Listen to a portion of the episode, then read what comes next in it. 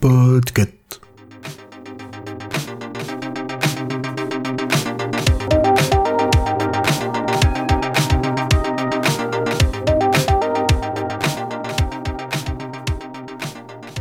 Bonjour à tous et bienvenue dans ce nouvel épisode de Watchlist. Je suis Sarah et aujourd'hui nous allons parler de la série The Bold Type, en français de celle qui ose.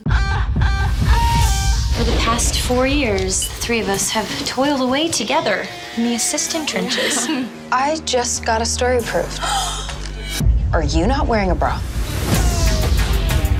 I expect you to unleash holy hell on anyone who tries to hold you back. I'm a feminist, and so is this magazine. It's about clothes and makeup. That's actually a common misconception. In the club with my bad bitches. Any problems with the JJ? Yeah, it's not 2006. Do I like Bonnie and Clyde? Oh, wait, is that him? Oh my god, it's, it's him. Throw the money I got myself drunk enough to express my emotions. Are you sure you want to do that right now? Yes. Gosh, worst pep talk ever. This is what it sounds My Twitter bio literally reads Proud Muslim lesbian. Adina's been detained at the airport. I need to fix this. Everyone, listen up. We are all going to tweet that a woman is being held against her will. Describe your pains. Hold, please. How can you not tell us that you're having sex with Richard Hunter? I can screw whoever I want.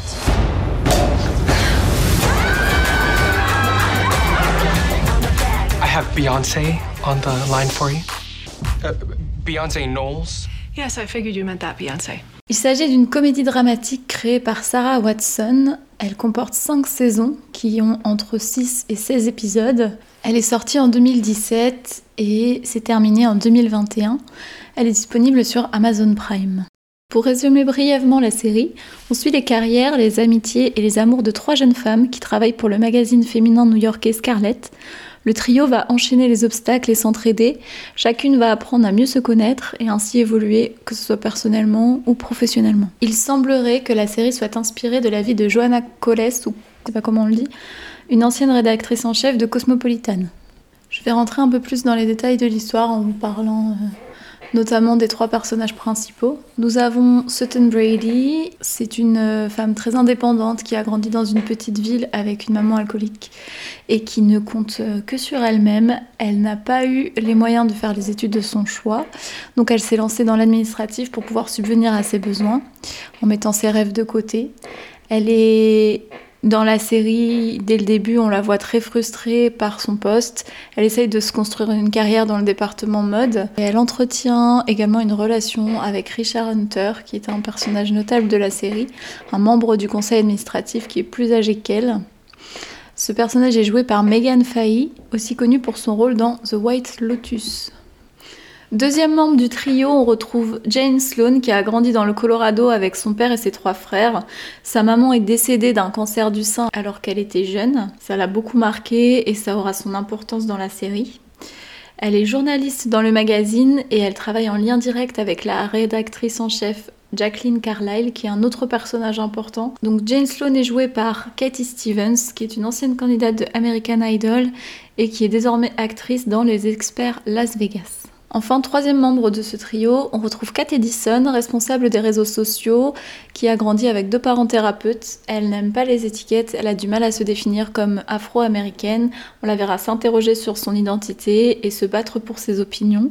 Elle est jouée par Aisha Di. C'est une série avec beaucoup de personnages importants. On va retrouver, comme je le disais tout à l'heure, donc Richard Hunter qui entretient une relation avec Sutton, Jacqueline Carlyle dans le rôle de la rédactrice en chef du magazine, Alex Crawford, un autre journaliste, et Olivier Grayson, le directeur du département mode. Et j'ai failli oublier Adina Alamin, une artiste et une photographe iranienne musulmane. Pour aller un peu vers l'analyse, au début de la série, on peut, elle peut paraître un peu sucrée, pas forcément très subtile. Les sujets qui sont abordés sont quand même vraiment très importants. Ils sont toujours traités avec bienveillance. Les enjeux féministes et sociétaux actuels, que ce soit euh, l'inégalité salariale, le body positivisme, le sexe, les réseaux sociaux, le dépistage, l'immigration, l'homosexualité, la politique, euh, la religion, je sais plus si je l'ai déjà dit, euh, tout ça est évoqué sans aucun tabou et avec beaucoup d'empathie et euh, c'est vraiment agréable. J'ai vécu la plupart de mes visionnages parce que j'ai vu cette série plusieurs fois, euh, un peu comme des pep talks qui posent les bases de la réflexion sur différents sujets et qui me donnent envie euh, bah, peut-être de médiquer un peu plus sur, sur certains points. Pour Télérama, la série est vue comme une lointaine descendance de Sex in the City version millennials. Effectivement, tous les personnages sont, enfin, les personnages principaux sont des millennials. Et euh, une série qui incite les femmes à aller de l'avant, à s'assumer, à se serrer les coudes. J'ai beaucoup aimé suivre ces personnages dans le contexte du magazine féminin, traiter de tous ces sujets d'actualité. Euh, loin de m'identifier à elles parce qu'on a des vies beaucoup trop différentes, je me suis beaucoup identifiée à leurs émotions et à leurs combats intérieurs. Alors, s'il est vrai qu'on a des sujets abordés euh, très importants, qui sont plutôt des sujets de société, de débat un peu, euh, la série est quand même aussi une comédie dramatique. Et comme vous vous en doutez, si vous avez déjà écouté mes recos, euh, elle m'a fait pleurer à plusieurs reprises.